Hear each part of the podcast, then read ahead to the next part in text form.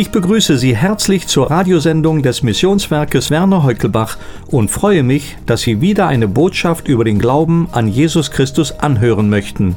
Noch mehr unserer Radiobotschaften können Sie jederzeit auf unserer Internetseite missionswerk-heukelbach.de herunterladen und anhören.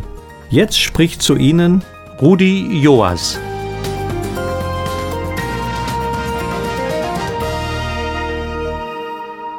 Liebe Zuhörer, schön, dass Sie eingeschaltet haben. Wir wollen uns heute die Begebenheit anschauen, als der Herr Jesus auf dem Wasser gegangen ist. Dazu lese ich zunächst den Bericht aus dem Matthäusevangelium Kapitel 14, die Verse 22 bis 33. Und sogleich nötigte Jesus die Jünger in das Boot zu steigen und ihm an das jenseitige Ufer vorauszufahren, bis er die Volksmengen entlassen habe. Und als er die Volksmengen entlassen hatte, stieg er für sich allein auf den Berg, um zu beten. Als es aber Abend geworden, war er dort allein. Das Boot aber war schon mitten auf dem See und litt Not von den Wellen, denn der Wind war ihnen entgegen. Aber in der vierten Nachtwache kam er zu ihnen, indem er auf dem See einherging. Und als die Jünger ihn auf dem See einhergehen sahen, wurden sie bestürzt und sprachen, es ist ein Gespenst, und sie schrien vor Furcht. Sogleich aber redete Jesus zu ihnen und sprach, Seid guten Mutes, ich bin es, fürchtet euch nicht. Petrus aber antwortete ihm und sprach, Herr, wenn du es bist, so befiehl mir auf dem Wasser zu dir zu kommen. Er aber sprach, Komm. Und Petrus stieg aus dem Boot und ging auf dem Wasser und kam auf Jesus zu.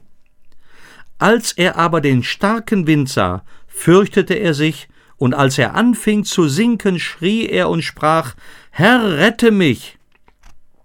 Sogleich aber streckte Jesus die Hand aus, ergriff ihn und spricht zu ihm, Kleingläubiger, warum zweifeltest du? Und als sie in das Boot gestiegen waren, legte sich der Wind. Die aber in dem Boot waren, warfen sich vor ihm nieder und sprachen, Wahrhaftig, du bist Gottes Sohn. Im Anschluss an die Speisung von über 5000 hungrigen Menschen wird der Herr Jesus den Beweis antreten, dass er auch allen anderen Nöten, auch die seiner Jünger, begegnen konnte. Der Herr Jesus drängte seine Jünger nach der Speisung der 5000 in ein Boot zu steigen, um ans andere Ufer des Sees zu fahren. Die Entfernung zwischen den beiden Örtlichkeiten betrug nur vier oder fünf Meilen. Er selbst hatte sich auf einen Berg zurückgezogen, um dort zu beten. Die Menschenmenge hatte versucht, den Herrn Jesus zum König zu machen. Bestimmt gab es viele, die in ihm den Führer sahen, der mit Erfolg die römische Herrschaft über Palästina umstürzen könnte. Als Gott ist der Herr Jesus König, aber sein Königreich bezieht sich nicht auf die Erde. Zu dem Pilatus sagte der Herr einmal, dass sein Reich nicht von dieser Welt sei. Wenn er einmal in Macht und Herrlichkeit wiederkommen wird, dann wird er über diese jetzt bestehende Erde herrschen. Als die Menschen damals sein Angebot des göttlichen Königtums verwarfen, begann er sie, die Geheimnisse dieses Königreichs zu lehren. Es war gar nicht falsch, ihn zu ihrem irdischen König machen zu wollen. Falsch war nur der Zeitpunkt, als sie es tun wollten. Sie hatten seine Bedingung zurückgewiesen von persönlicher Umkehr, ohne die man das Königreich nicht betreten konnte, wollten sie nichts wissen. Sie suchten nur einen politischen Führer gegen Rom. Schnell hätten seine Jünger in dem Trubel mit fortgerissen werden können, wenn der Herr sie nicht rechtzeitig weggeschickt hätte. Er sandte sie fort, um sie vor möglichem Schaden zu bewahren. Kaum waren sie aber der einen Gefahr entronnen, stand schon etwas Neues vor ihnen. Auf dem See erhob sich ein schlimmer Sturm. Wie oft wohl werden Sie sich während dieser Nacht an das ruhige Ufer gewünscht haben? Missgeschickt ist nicht immer Strafe. Oft zeigt uns unser Herr einen schwierigen, ja gefährlichen Ausweg, der uns aber vor einer ernsteren Gefahr bewahrt, von der wir vielleicht gar nichts wissen. Sobald wir in Bedrängnisse kommen, fragen wir natürlich warum. Diese Frage ist auch nicht falsch, aber es könnte falsch sein, zu versuchen, diese Frage zu beantworten, weil wir nur einen Teil des Planes Gottes sehen und nicht wissen, welche Wege dazugehören. Unser Herr aber weiß es. Also ist es besser zu gehorchen und ihm zu vertrauen. Bei Sonnenuntergang stiegen die Jünger in ihr Boot. Als sie die kurze Reise antraten, gab es keinerlei Anzeichen dafür, dass sie neun bis zwölf Stunden mit Sturm und Wellen zu kämpfen hatten. Es war diesmal anders als bei dem Sturm, während dem der Herr Jesus im Boot schlief. Diesmal waren die Jünger ganz allein. Vielleicht wollte der Herr sie schon auf jene Zeit vorbereiten, wenn er nicht mehr sichtbar auf der Erde sein würde.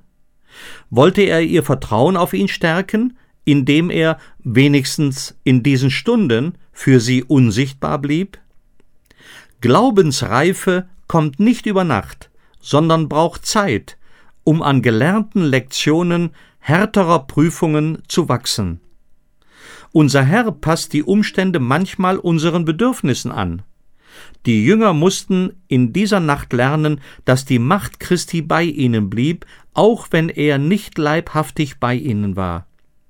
Auch wir dürfen daraus lernen, dass er nicht weniger aktiv und nicht weniger verfügbar für uns heute ist, nur weil er für uns unsichtbar ist.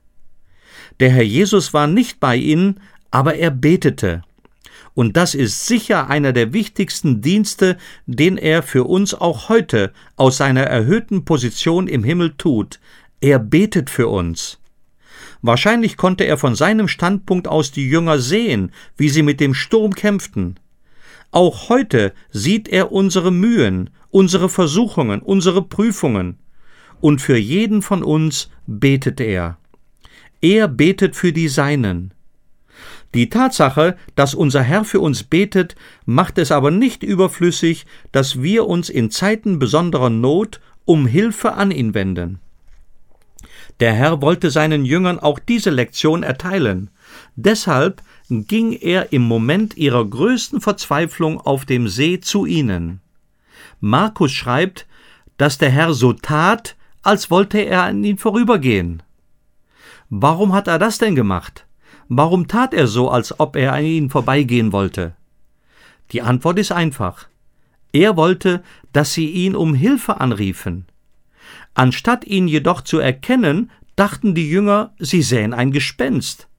Vielleicht meinten sie sogar, in ihm einen Vorboten ihres bevorstehenden Todes zu erblicken. Als sie dann aber seine Stimme hörten, beruhigten sie sich, ihre Ängste schwanden. Heute betet unser Herr im Himmel für uns. Er will aber auch, dass wir ihn in unseren Zeiten der Not anrufen. Dann wird er antworten mit rechtzeitiger Hilfe. Das, lieber Zuhörer, ist die größte Versuchung für uns, dass wir denken könnten, wir könnten ohne ihn auskommen. Als der Herr Jesus zu ihnen kam, sagte er, Seid gutes Mutes und fürchtet euch nicht. Seine Gegenwart machte aus Verzweiflung Jubel und aus Furcht Mut. Den Ausdruck Seid guten Mutes finden wir im Neuen Testament nur beim Herrn Jesus. Er allein bringt Jubel, er allein bringt Mut. Wie oft forderte der Herr Jesus die Jünger auf, nicht besorgt zu sein und ihn als den zu erkennen, der er wirklich ist. Nur Matthäus berichtet uns über den Versuch des Petrus, wie der Herr auf dem Wasser zu gehen. Petrus hatte den Herrn um den Befehl gebeten, zu ihm zu kommen, und er gab ihn. Eine Zeit lang konnte Petrus tatsächlich auf dem Wasser des Sees gehen. Alles ging gut, bis Petrus anfing, auf den Sturm, anstatt auf den Herrn zu schauen. Und sofort begann er zu sinken. Er konnte noch nicht einmal mehr schwimmen, und verzweifelt rief er zum Herrn, ihn zu erretten. Natürlich erhörte der ihn.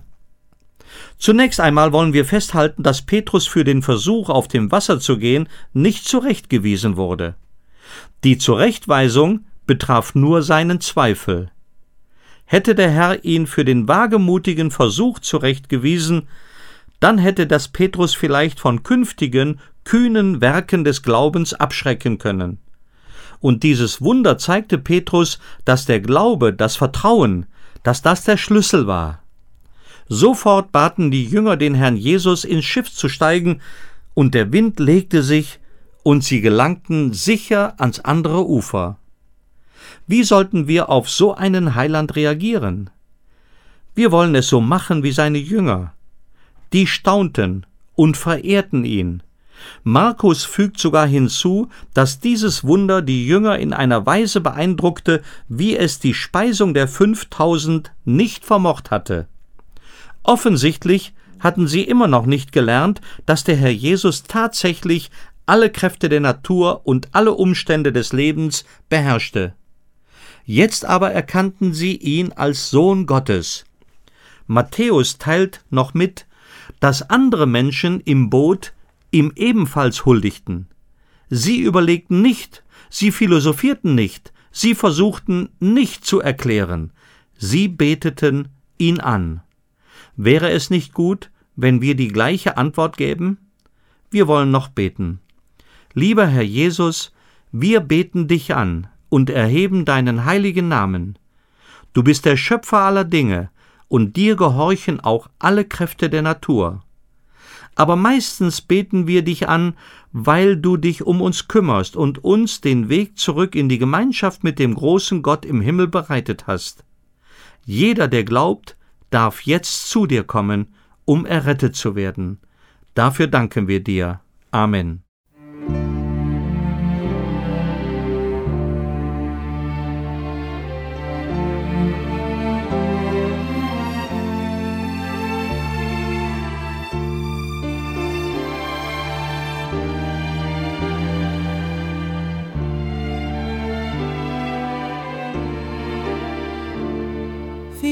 Vielleicht ist jemand unter uns, der niemand hat, der mit ihm redet.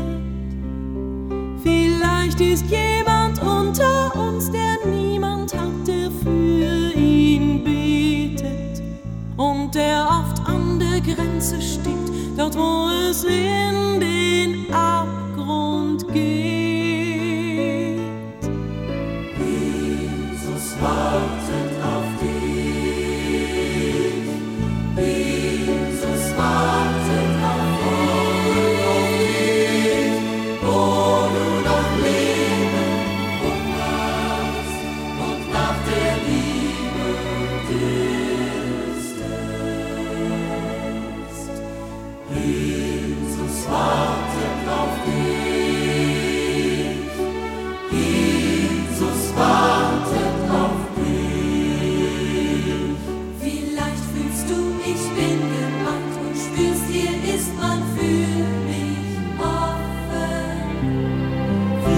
fühlst du, ich bin gemeint und fängst ganz leise an zu hoffen. Der Herr spricht dich persönlich an, er ist es, der dir helfen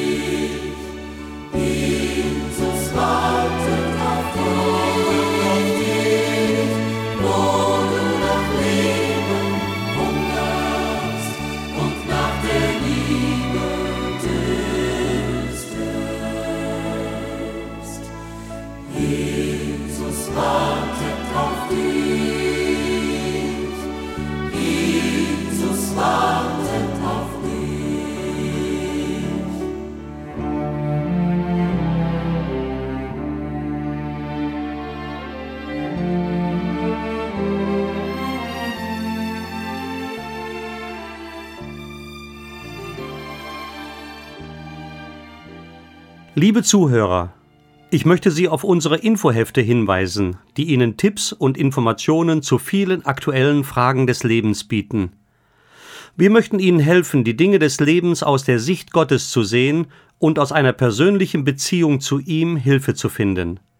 Fordern Sie bitte kostenlos und unverbindlich eine Übersicht über unsere Infohefte an. Gerne schicken wir Ihnen Informationsmaterial. Schreiben Sie bitte an das Missionswerk Werner Heukelbach, 51 700 Bergneustadt, Deutschland. Ich wünsche Ihnen von Herzen den Frieden Gottes und seine Bewahrung in allen Situationen Ihres Lebens.